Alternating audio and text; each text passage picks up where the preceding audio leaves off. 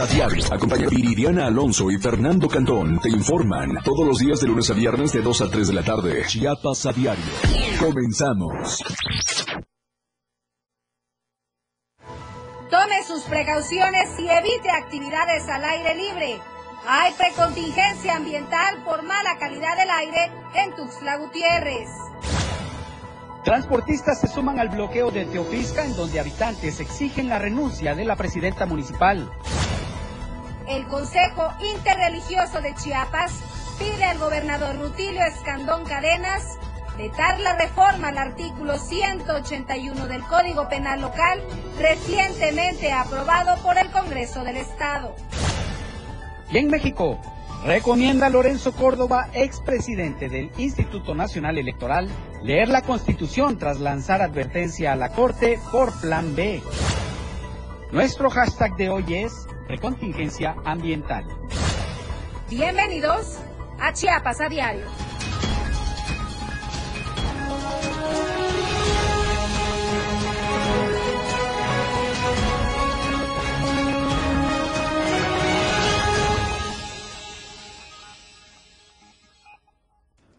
Están? Muy buenas tardes. Gracias por dar inicio a una semana más en compañía de nosotros. Gracias por su preferencia, como todas las tardes, a través de las 2 de la tarde por la señal del 97.7 la radio del diario. Es un excelente inicio de semana. Tenemos información relevante que se ha generado en las últimas horas y durante el fin de semana que compartirles.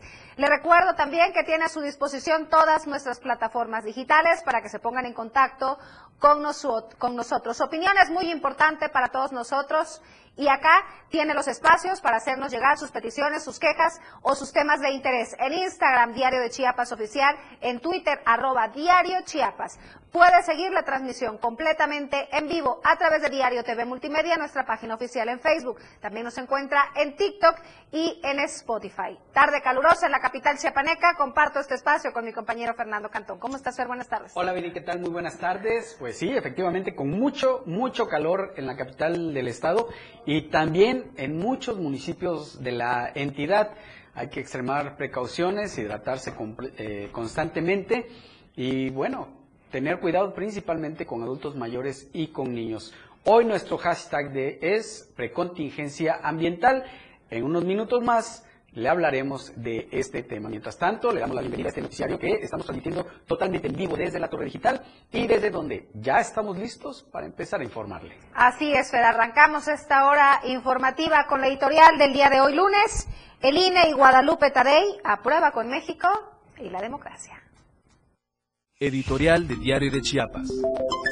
Lo que sería un Instituto Nacional Electoral combativo y defensor de la democracia con la llegada de Guadalupe Tadei se derrumba cada día con las decisiones que ha tomado la presidenta consejera del INE. Las muestras de poder de dos marchas realizadas por la sociedad civil para defender la autonomía del órgano electoral fueron en vano. Su fortaleza se va diluyendo por las maniobras que se hicieron desde el Senado de la República y la Cámara de Diputados, donde los legisladores de Morena y sus partidos satélites, el Verde Ecologista de México y del Trabajo, abrazaron la llegada de Tadei. Al inicio, la esperanza de tener decisiones democráticas encabezadas por el presidente del INE, como lo hizo sin titubeos Lorenzo Córdoba, fue alentadora, pero hoy se diluye. Que Tadei renuncia a casi 60 mil pesos de sueldo habla bien de ella, no tanto por no necesitar ese recurso, sino por quedar bien con el presidente de México. Lo que los anteriores consejeros defendieron a capa y espada, la nueva titular del INE lo borra de un plumazo. La consejera presidenta también dijo que no aceptará el seguro de gastos individualizados y de gastos médicos. Qué bueno que lo hace, pero no significa un ahorro importante para alardear la transparencia. Lo que a los mexicanos les interesa es que se conduzca en favor de la democracia, no lo que dicten desde el Palacio o el Congreso de la Unión.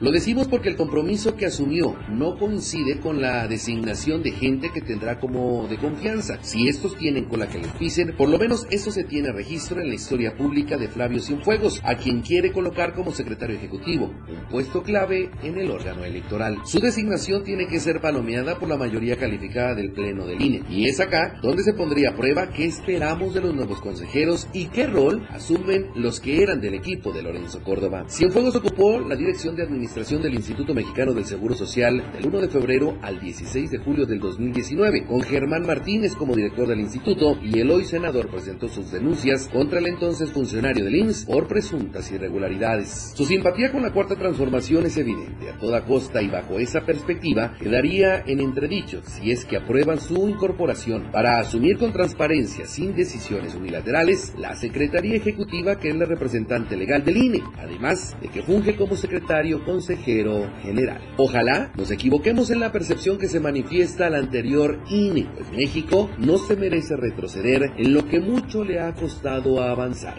La democracia está a prueba.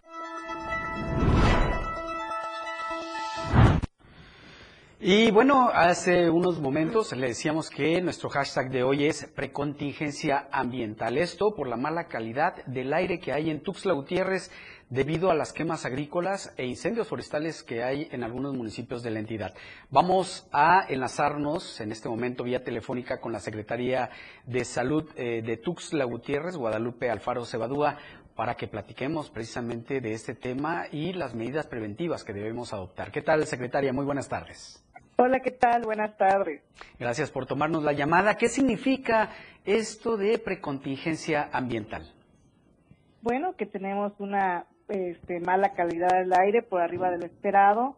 Hay que decir que la contaminación del aire es la mayor amenaza medioambiental para la salud y que esta es, junto con el cambio climático, algo que también ah, nos afecta significativamente y lo estamos viviendo las dos cosas al mismo tiempo. Un aumento de la temperatura, este, pues que realmente es, es, de mucha importancia. Debemos este, hacer un, un, un alto y ver qué es lo que no estamos haciendo o qué es lo que estamos haciendo mal este, para ponerle un alto a esto ya que esta contaminación del aire y la carga de enfermedad o la morbilidad prácticamente ya está al igual que la dieta inadecuada o el tabaquismo. Eh, realmente tenemos una mala calidad del aire desde el día, varios días, cuatro días, y esto cuando se, ha visto en otras poblaciones, cuando es de mucho, mucho tiempo de exposición, hay población que se afecta. Por ejemplo, niños. ¿Qué pasa en los niños en la primera infancia? Hay una reducción del crecimiento, eh, una dificultad este, o una mala función pulmonar, hay enfermedades respiratorias agudas frecuentes y se agravan los problemas respiratorios como el asma. En los adultos podemos observar las cardiopatías o las isquemias eh, o accidentes cerebrovasculares por la contaminación y por la disminución del oxígeno. Eh, a las mujeres embarazadas también este, estos pueden ser pueden afectar y al feto por supuesto eh, hay deficiencias del desarrollo este, cerebral trastornos de conducta hay no hay un adecuado crecimiento pulmonar en el feto hay una reducción de la función pulmonar eso sí en la embarazada porque encima de que tiene la pancita pues más grande y que aprieta los pulmones pues la contaminación no ayuda hay aumento del riesgo de padecer asma infecciones agudas también en vías respiratorias y algo muy importante el cáncer infantil por eso debemos de este, evitar, porque sí, efectivamente, en esta mala contaminación del aire son las quemas agrícolas, forestales, pero también Tuxtla Gutiérrez tiene la mayor densidad de vehículos. Así es que hay que empezar a cambiar, si son distancias cortas, hay que empezar a caminar, usar la bicicleta y evitar estos contaminantes de los, auto, de los automóviles. Sí, secretario, muy importante. Algo también muy importante y bajo su consideración es que eh, pues hay mucha gente que gusta de ejercitarse en las mañanas y en las ah, tardes. Eh, ¿Esto es recomendable ahorita? Ah, bueno, por supuesto, la actividad física de moderada a vigorosa debe de evitarse, sobre todo aquellas personas que realizan actividad física, este, evitar estar este, expuestos a esto. Y eh, a, los padecimientos, como ya habíamos hablado, que tengan enfermedades o problemas del corazón o respiratorios, eh, pues eh, definitivamente es preferible unos días quedarnos este, en casa si no tenemos la necesidad de salir. La irritación, por ejemplo, de los ojos, nariz y garganta es lo de menos. Lo, lo más problemas que ya tenemos puede perjudicarnos este, si nos exponemos a esta mala calidad del aire, porque hemos tenido hasta muy mala calidad del aire. ¿Podría llegar el momento en que pasemos de la precontingencia a la contingencia ambiental? ¿Qué factores determinarían esto? pues que los incendios estén descontrolados, que nosotros tampoco hagamos nuestra, lo que nos corresponde, ¿verdad? Eh, y eh, pues eso, yo espero que no, ya están a punto de comenzar las lluvias y eso va a ayudar mucho y esperemos que estos, estos pronósticos de lluvias en otros lados aminoren estos incendios y no es que los eliminen. Eh, pero también hay otra cosa que me había olvidado comentarles. Si estás cerca, si vives cerca de un cerro, por ejemplo, lo que nos pasó en el Matzá, que había muchas casas muy cercanas, este, pues eh, salir de, de, la casa o bien eh, si es el, humo muy denso, hay que proteger las ventanas, donde filtre el aire, ventanas, este, puertas, la parte de abajo con trapos húmedos para evitar que ese humo entre a nuestras casas. Muy bien, doctora. Esa, eh, por, eso por el tema de la contaminación eh, que hay en estos momentos del aire, pero también las altas temperaturas nos están afectando. ¿Qué medidas hay que tomar para prevenir daños por, a la eso Sí, por eso comentaba que, eh, que la contaminación del aire es una amenaza medioambiental, pero también es junto con el cambio climático. Y estas altas temperaturas nos han dicho que año con año va, va a ir incrementando las, las, las temperaturas. ¿Qué tenemos que hacer? Hay que evitar la deshidratación en los grupos este, de, mayor riesgo, como son el adulto mayor y los niños. El niño no siente sed, el niño está jugando, se acalora, este, el adulto igual, a veces nos, hay que ofrecer estos líquidos claros, es decir, eh, agua. Eh, no vamos a ofrecer, eh, no sé, refrescos con mucho dulce ni con bebidas alcohólicas. Es agua lo que tenemos que estar este, ofertando a este, pues a todos, todos debemos tomar, mantener una excelente hidratación, porque una urgencia médica, si mantenemos las altas temperaturas, no nos refrescamos, es el golpe de calor, que en un inicio a lo mejor no se siente, se puede confundir con otra enfermedad, una gripa, por ejemplo, este, o bien, este, no sé, con otras dengue, no sé, porque, porque empieza con dolor de cabeza, dolor de cabeza, aumenta la temperatura eh, del cuerpo, frecuencia cardíaca alta, debilidad, mareo, etcétera. Entonces se puede confundir, pero realmente es una urgencia médica. Si su piel se encuentra seca, caliente, este, ya estamos hablando y mantiene una temperatura por arriba de los 40 grados, ya estamos hablando de un probable golpe de calor, que es una emergencia médica. ¿Qué hay que hacer? Inmediatamente ventilar, porque a veces estamos, este, o bueno, se, se queda uno adentro del, vehículo eh, sin ventilación, sin aire acondicionado, el cuerpo empieza a sufrir, no te das cuenta, y esto puede acarrear esta enfermedad tan grave. Eh, hay que hay que hidratarte, un número uno, dos, ventilar un espacio, tres, ponerte bajo la sombra, y si es mucho, los paños húmedos en cabeza y en, en el cuello, en la nuca. Eh, otra cosa, nos podemos ver eh, expuestos al, al, sol si estamos saliendo y no nos protegemos. Hay que usar el bloqueador solar, hay que usar sombreros, sombrilla, ropas de colores claros, manga larga, fresca, no tiene que ser este, muy gruesa, eh, para evitar quemaduras y este, lesiones solares. Muy bien. Bueno, pues muchas gracias, secretaria. Gracias por, por, atendernos la llamada y estaremos al pendiente de lo que ocurre en las próximas horas con esta precontingencia ambiental. Gracias, eh, doctora Guadalupe Alfaro Cebadúa, secretaria de Salud Municipal de Tuxtla Gutiérrez. Bonita tarde. Buenas tardes, doctora. Con esto vamos a una pausa comercial. Por favor, no se vaya, en un momento regresamos.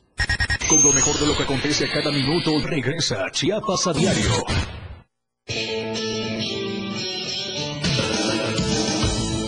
Estilo de música a tu medida. La radio del diario 97.7 FM. Las 2. Con 14 minutos. Inicia tu día con mucho ritmo y sabor. Con los ritmos latinos de la radio del diario. De lunes a viernes de 6 a 8 de la mañana por el 97.7 de FM. Contigo a todos lados. Porque todo tiene una solución. En este tu espacio. Denuncia pública. Te invito a sintonizar Denuncia Pública los lunes, miércoles y viernes a las 10 de la mañana a través de la radio del diario 97.7 FM. Soy Felipe Alamilla, la voz del pueblo. Recuerden que denunciar es un derecho y una obligación. Escúchalo en el 97.7 FM, la radio del diario. Denuncia pública con Felipe Alamilla, la voz del pueblo. No se deje y denuncie. Caminando con Los Ángeles, un programa donde encontrarás la conexión con Los Ángeles, donde se hablan temas de luz. No hay nada más hermoso que compartir los temas de luz de Los Ángeles y Arcángeles. Acompáñanos todos los martes y jueves de 10 a 11 de la mañana por la radio del diario 97.7, contigo a todos lados. El juego aún no termina, la competencia es a cada momento más intensa. La remontada, un espacio para los deportes. Escucha a Jorge Mazariegos y Eduardo Solís de lunes a viernes de 12 a 1 de la tarde. La remontada. Nada se queda igual. La jugada continúa. El resultado del juego hasta el final. La remontada. Por esta frecuencia. El 97.7 FM. La radio del diario. Entrevistas, invitados, música y mucho cotorreo. El show del patrón. Escúchalo de lunes a viernes de 4 a 5 de la tarde. Es un completo despapalle. Pásate una tarde muy amena con El Show del Patrón. Algo fuera de serie. Por esta frecuencia, 97.7 FM, la radio del diario. Lo más trending en música, la radio del diario 977. Contigo a todos lados. Viridiana Alonso y Fernando Cantón ya están de regreso en Chiapas, a diario. De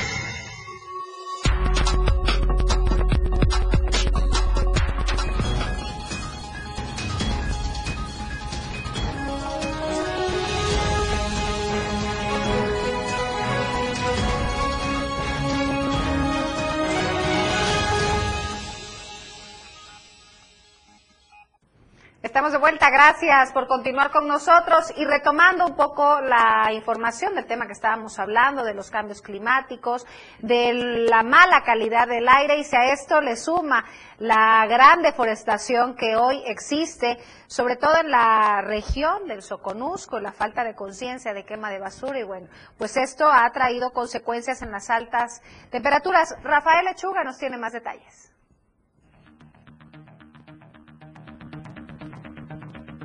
Como nunca antes en la historia de la región del Soconusco, se habían tenido reportes por los altos grados de contaminación atmosférica por parte de giratarios en algunas localidades de la zona alta de Tapachula y Cacahuatán.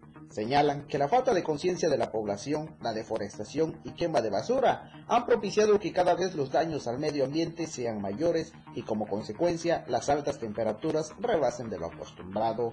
En esta región, las temperaturas han rebasado en algunas localidades los 40 grados, situación que en la zona alta del Soconusco no era muy común, pues siempre se habían mantenido con climas frescos y ahora ya no solo hay efectos de aire contaminado, sino también altas temperaturas, por lo que algunos ejidatarios esperan que lluevan los próximos días para mitigar los efectos del medio ambiente. Desde Diario TV Multimedia Tapachula, Rafael Lechuga.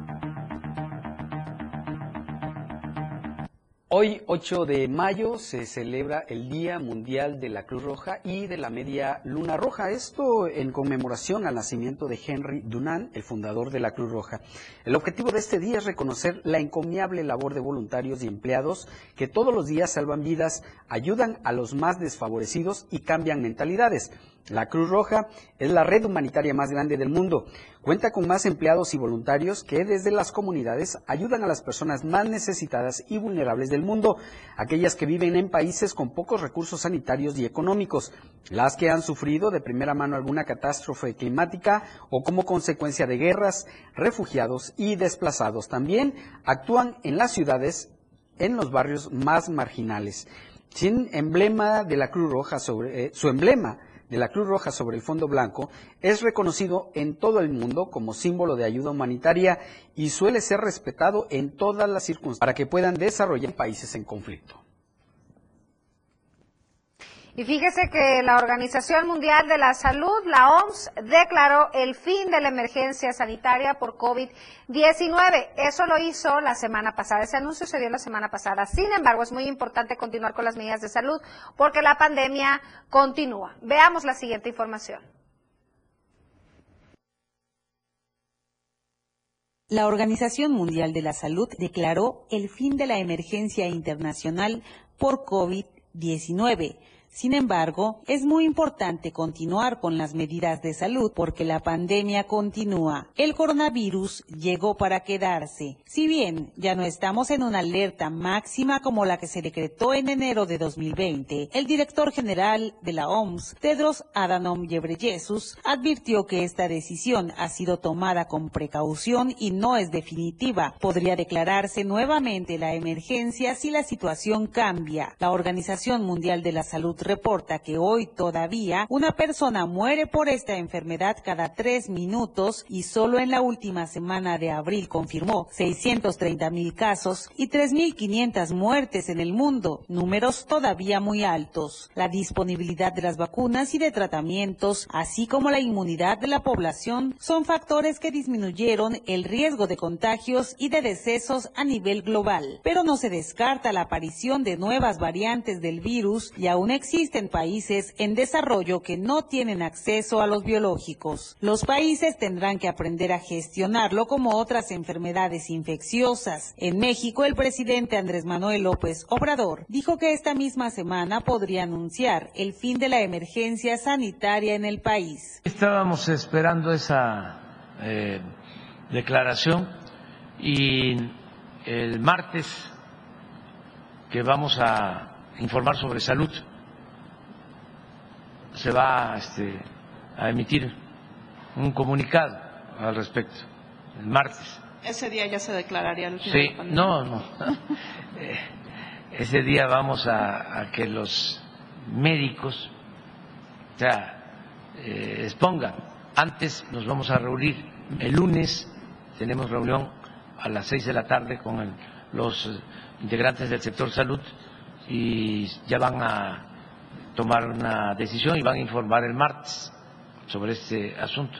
La declaración del fin de la emergencia internacional no supone efectos en la vida cotidiana de las personas, pero sí un impacto en el imaginario colectivo, lo cual podría conllevar a que se relajen las medidas. La Organización Mundial de la Salud considera que es conveniente transmitir a la ciudadanía que la enfermedad sigue presente en todos los continentes, por tanto sigue siendo una pandemia y que en determinadas circunstancias hay que seguir manteniendo las medidas para impedir su transmisión. Para Diario Media Group, Itzel Grajales. Bueno, nos trasladamos a la zona Altos, en donde una vez más la situación está complicada. En este momento han suspendido el transporte que va a Teopisca. Janet Hernández, nuestra corresponsal, nos tiene todos los detalles sobre esta situación en la zona Altos. Muy buenas tardes, Janet, adelante con tu reporte. Hola Viri, muy buenas tardes. Te saludo de San Cristóbal para informarte que más de 600 transportistas del Servicio Público de Teopisca, locales y foráneos, se unieron a la exigencia de la instalación del Consejo Municipal. Anunciaron parar este servicio a miles de personas que transitan por esa ruta durante dos días. Esta acción se suma al bloqueo que ha mantenido un sector de la población desde hace 11 días sobre la carretera federal San Cristóbal-Teopisca a la altura de Chijiltepec. Vamos a escuchar lo que dice Bulmaro González Gómez, coordinador del transporte del municipio de Teopisca, y posteriormente a Francisco Hernández, uno de los representantes de este grupo que mantiene el bloqueo.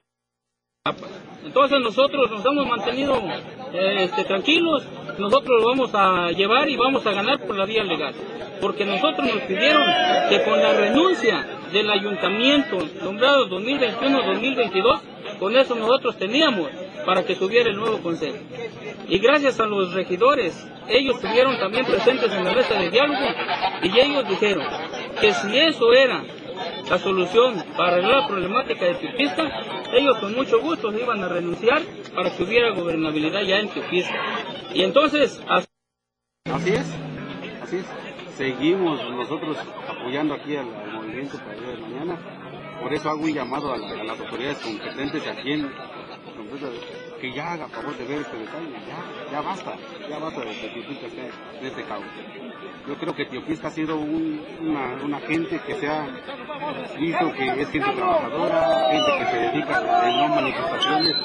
Desafortunadamente, estos últimos este trienio que hubo, este, que fueron electos del fallecimiento del presidente municipal, se vino todo este conflicto social. Es un conflicto social que hay aquí en el municipio y que no han podido darle solución. Esperemos que el día de mañana las autoridades competentes, tanto como el Congreso y el Gobierno del Estado, ya le dé solución a esta situación. Y bueno, finalmente los inconformes aplazaron por 24 horas al Congreso del Estado para nombrar al nuevo Consejo, ya que de lo contrario afirmaron van a radicalizar más las acciones como es cerrar la vía Teopisca-Comitán, dejando totalmente incomunicado al municipio de Teopisca. Hasta aquí el reporte, muy buenas tardes. Te agradezco, Janet, muy buenas tardes. Nada más, no me cuelgues, regreso contigo después de la pausa, por favor. Vamos a hacer una breve pausa, regresamos con más al volver.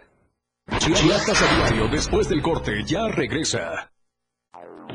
97.7 FM, XHGTC, Radio en Evolución Sin Límites. La radio del diario, contigo a todos lados. 97.7. La radio del diario. Más música en tu radio. Lanzando nuestra señal desde la torre digital del diario de Chiapas, Libramiento Sur Poniente 1999. 97.7. Desde Tuxtla Gutiérrez, Chiapas, México. XHGTC, la radio del diario. Contacto directo en cabina 961-612-2860. Escúchanos también en línea. www.laradiodeldiario.com 97.7, la radio del diario. Más música en tu radio. Las 2. Con 27 minutos. Chiapas es poseedora de una belleza natural sin rival en todo México. Una gran selva, un impresionante cañón, manglares y playas únicas, además de paradisíacas caídas de agua, visten a nuestro estado con el encanto único de la naturaleza. Chiapas es el estado más al sur de México, la última frontera de nuestro país. Aquí, en este rincón, que también fue el último territorio en añadirse a la República, se encuentra un paraíso de bellezas naturales listo para ser explorado. Ven y disfruta lo que Chiapas tiene para ti. 97.7, la radio del diario, contigo a todos lados. Si vas a realizar algún trámite en tu módulo de atención ciudadana, como inscribirte al padrón electoral, actualizar tu domicilio o corrección de datos personales, solo necesitas tres documentos. Una identificación con fotografía, un documento que acredite tu nacionalidad mexicana y un comprobante de domicilio reciente. Conoce más detalles de lo que necesitas para cada tipo de trámite en INE.mx o INETEL 804 33 2000. Mi INE es valioso porque mi INE nos une.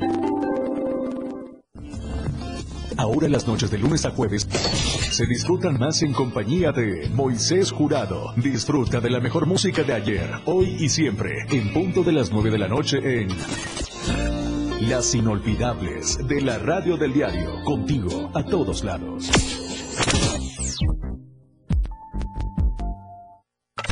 Radio Revolución Sin Límites 977, la radio del diario, contigo a todos lados.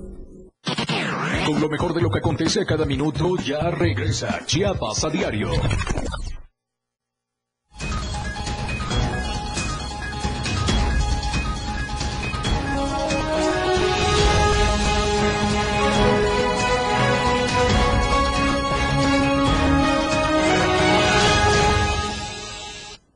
Estamos de vuelta, gracias por continuar con nosotros. Es importante que, como todos los días, le recordemos que si usted es un amante del café, disfrute de verdad del sabor, de la calidad, del aroma de Street Black. Es un café eh, hecho con grano 100% arábica y proviene de la finca San José del municipio de Montecristo de Guerrero. Tiene un sabor excepcional porque ahí saben cómo equilibrar el sabor y el olor de este producto tan delicioso. Recuerde que Street Black es un café, es una empresa chiapaneca que se produce y se comercializa con café de alta calidad, reconocido a nivel mundial y ha alcanzado mercados nacionales e internacionales. Y seguramente usted se estará preguntando en dónde puedo comprar Chiapas Street Black Coffee o café. Bueno, en todas las sucursales VIPS que hay en el estado y próximamente a nivel nacional, pero también puede preguntar y puede hacer sus pedidos a través de la página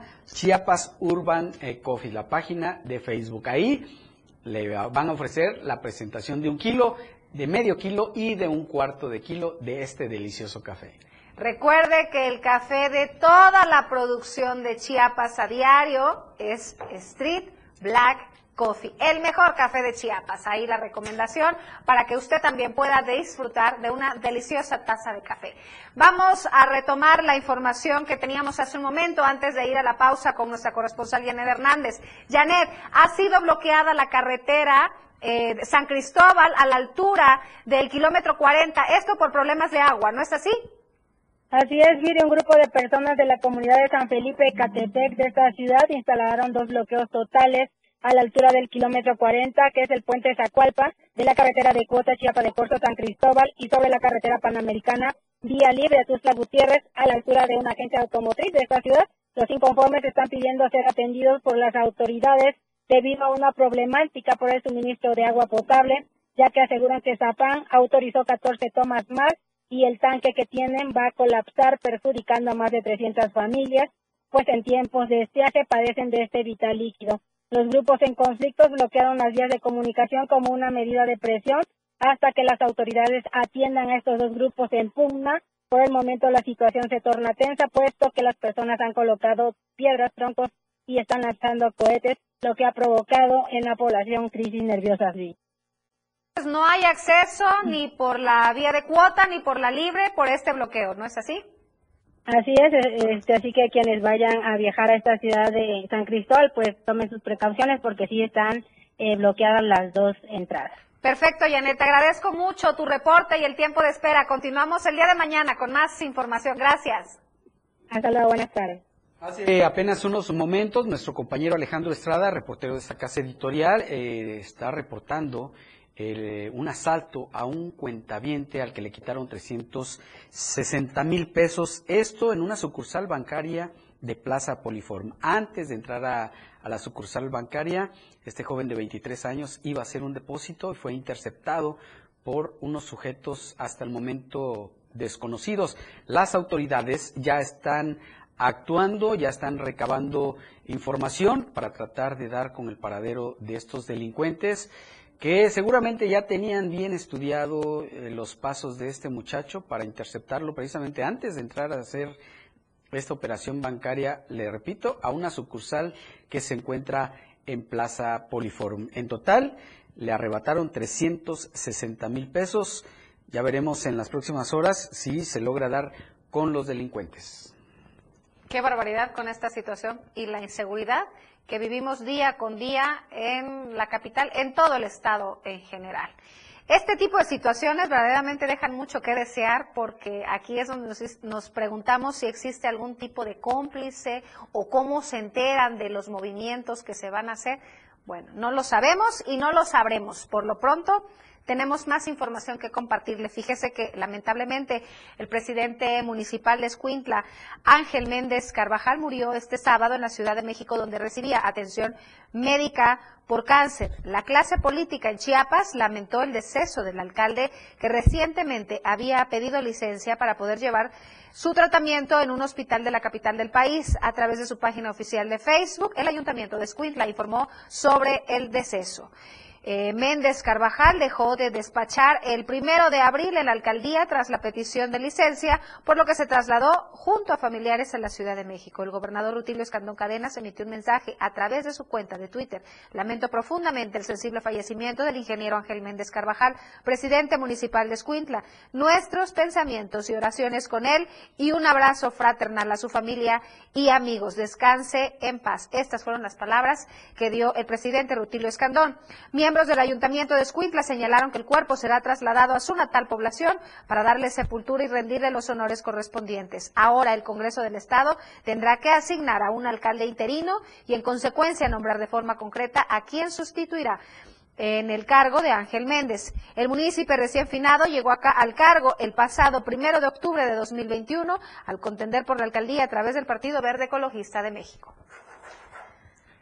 Y también ya empiezan a hacer su aparición actores políticos que estaban prácticamente desaparecidos y ahora les sale de nuevo el amor por Chiapas, el amor por la población, el decir que van a que están trabajando por el desarrollo de la entidad o del país, ya sabe. En estas épocas electorales los que no estaban empiezan a aparecer de nueva cuenta. Es el caso de Ricardo Aguilar Gordillo, quien ahora presentó las redes magisteriales.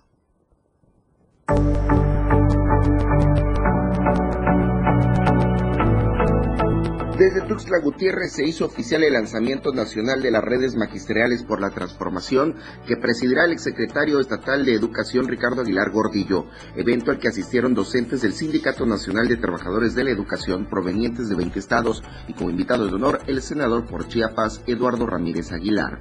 Durante su intervención, Ricardo Aguilar Gordillo, líder nacional de las redes magisteriales por la transformación, comentó que aspiran a la democratización del CENTE tanto como a ser un brazo político del magisterio con un papel preponderante para la sucesión presidencial del año 2024.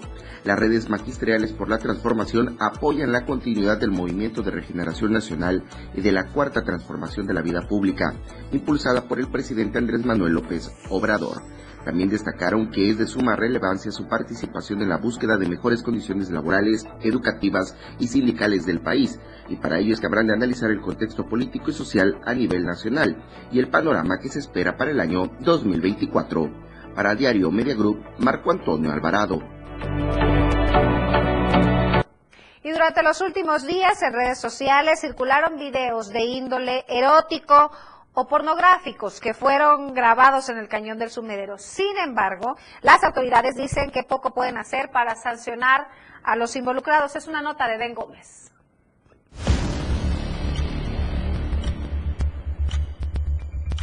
Alex Marín, productor de la industria para adultos, de nueva cuenta lo volvió a hacer en el cañón del sumidero de manera literal.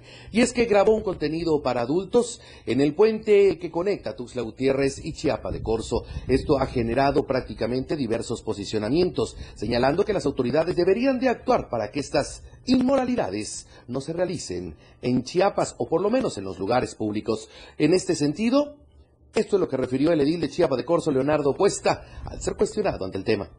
Este tema es un poquito complejo, ¿no? Porque entra el tema de ideologías, como tú dices, al final de cuentas están publicitando, pero hay gente que no comparte.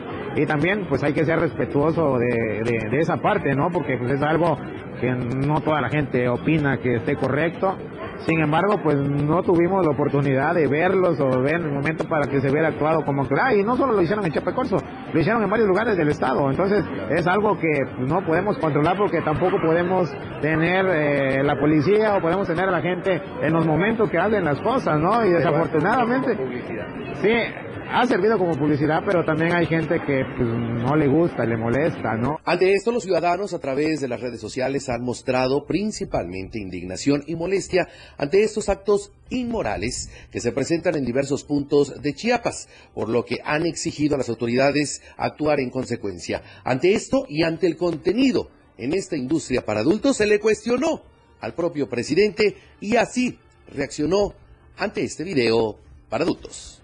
Presidente, ¿qué le pareció el video? es así como las autoridades de Chiapa de Corso, en específico del Edil, toma este tema que para muchos es sumamente importante atender y para otros, pues no tanto. Para Diario Media Group, Eden Gómez. Y bueno, independientemente de esta nota que acabamos de presentar, qué lamentable que las autoridades no puedan actuar en torno a este tipo de material pues pornográfico que se ha grabado en las inmediaciones del Cañón del Sumidero, que es un distintivo internacional de Chiapas. Ya veremos si se toman cartas en el asunto o se va a poder seguir permitiendo este tipo de actos, vamos a decirle, inmorales, porque esos son realmente. Bueno, vamos a otros temas. Diversos sectores e incluso autoridades están trabajando mucho a favor de la protección de la mujer y es que los actos de violencia en contra de ellos, de ellas más bien, han aumentado durante pues los últimos días, los últimos meses e incluso durante los últimos los últimos años.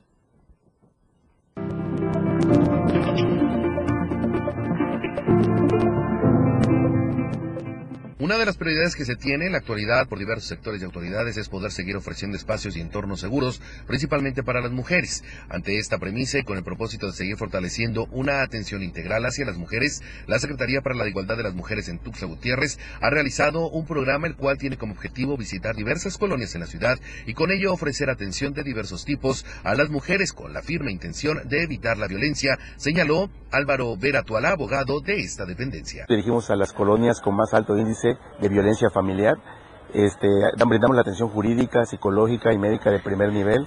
Asimismo, invitamos a toda la población, en particular a todas las mujeres, para que puedan acercarse, tener alguna, si tienen alguna duda, algún problema en cuestión de entorno familiar, nosotros les podemos ayudar, brindándole la orientación necesaria para canalizarlos a las instancias. Es de mencionar que las colonias que se han determinado como de mayor riesgo o mayor violencia hacia las mujeres se encuentra San Francisco, San José Terán, la colonia Patria Nueva, Las Granjas, Francisco y Madero, por mencionar algunos. La intención es mejorar la cultura de denuncia y sobre todo con esto abonar a que se reduzca la violencia hacia las mujeres. Para Diario Media Group, Eden Gómez.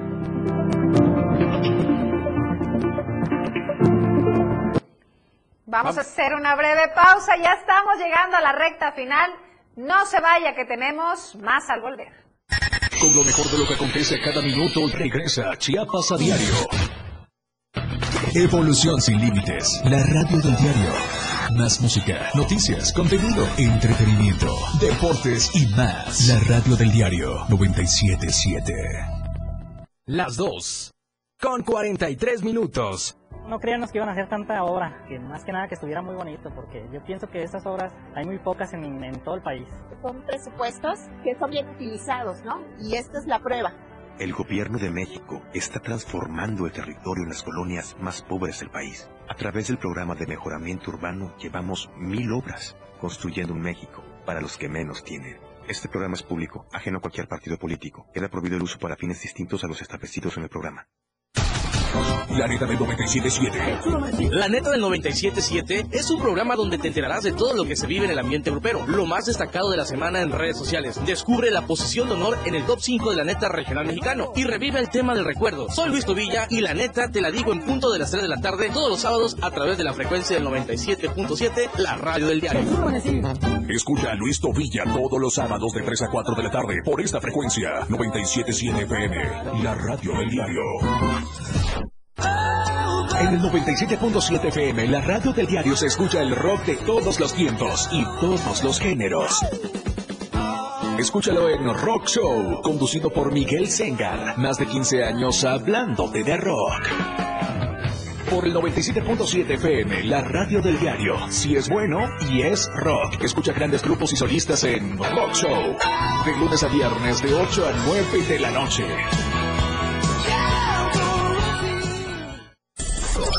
Comenzar tu fin de semana con estilo, Fuita y Beat. La música que se genera en los mejores clubs del mundo. Todos los viernes y sábados de 9 a 11 de la noche. Lo mejor de la música electrónica lo escuchas ahora en las tornamesa. DJ Guni y DJ Anali OG tienen para ti los mejores sets mezclados en vivo. Fuita y Beat en la radio del diario 97.7. Contigo a todos lados. Disfruta de muy buena música, lo más trendy en redes sociales, la info sobre tus artistas favoritos y todo lo que debes saber para estar al día con la mejor actitud. Top Music con Moisés Galindo, de lunes a viernes de 5 a 6 de la tarde por la radio del diario 97.7 con lo más top a todos lados. Evolución sin límites. Contacto directo. 961 61 228 60. Contigo a todos lados.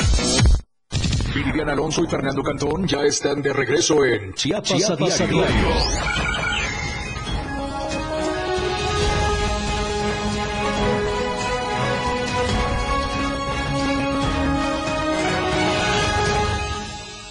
Estamos de vuelta, qué bueno que continúa con nosotros porque tenemos entrevista con Luis Gordillo del otro lado del estudio.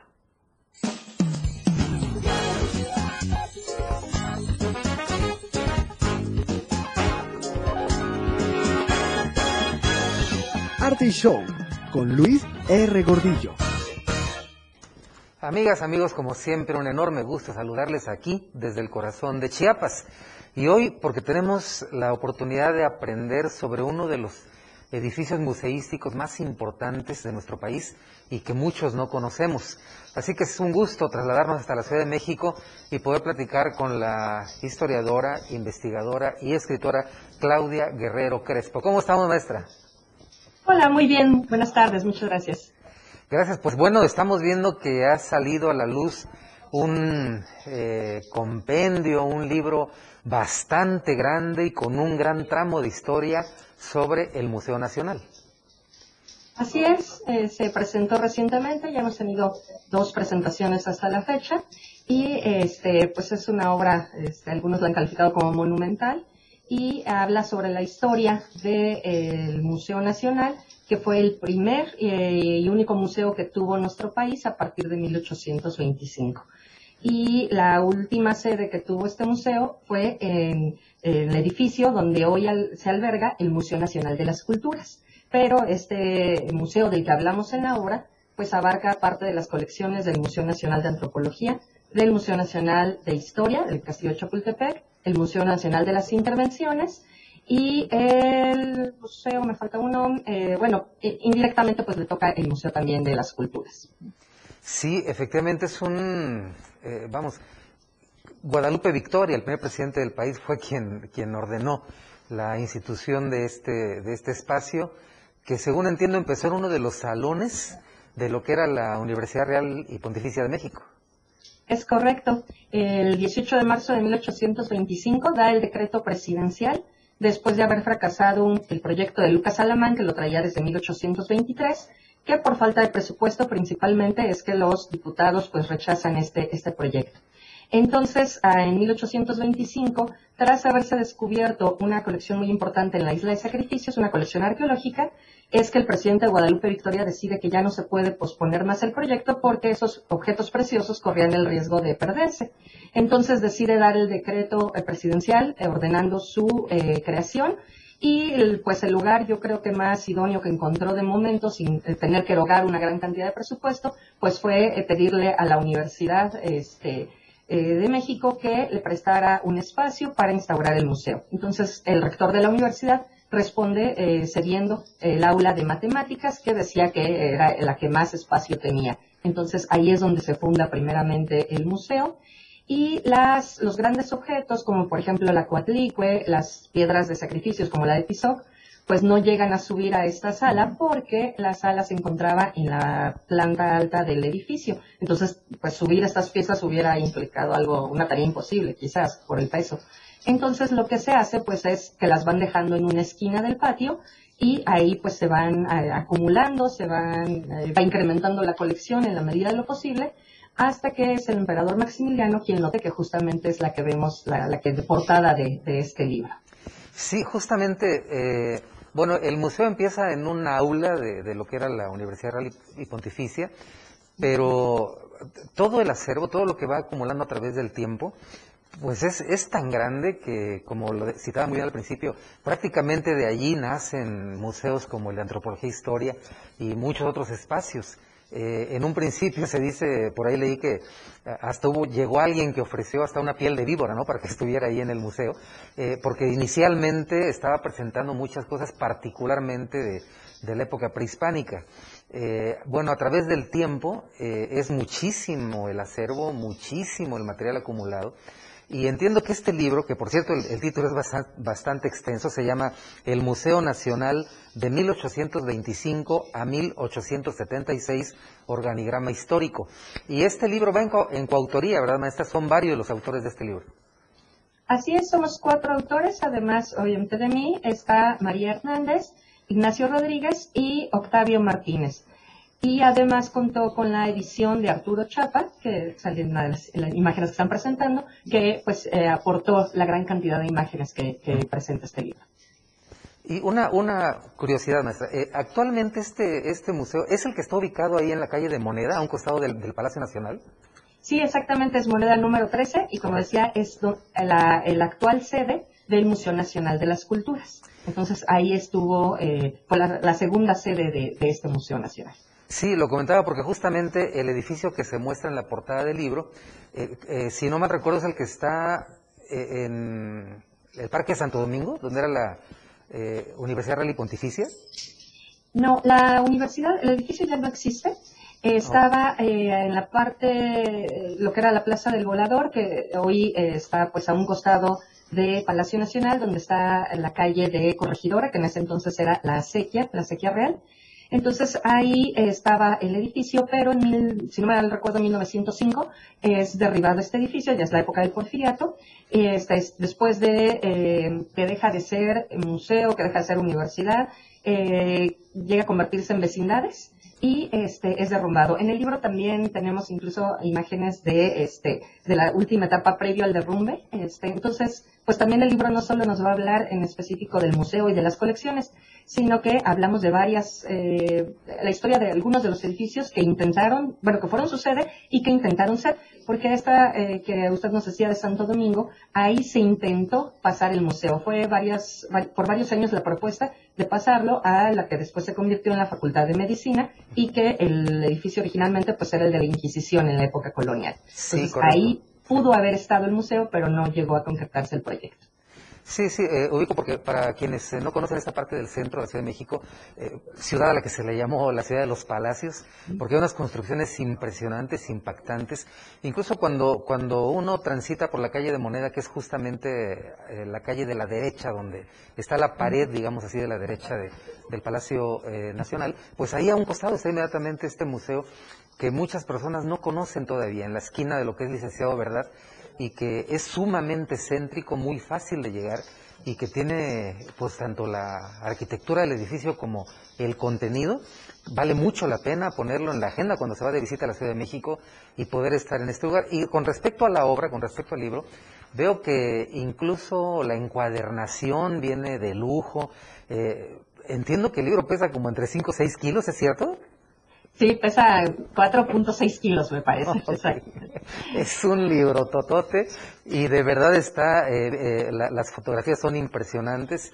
Entonces es una obra que vale muchísimo la pena tener y que nos puede arrojar mucho sobre la grandeza de nuestro pasado histórico.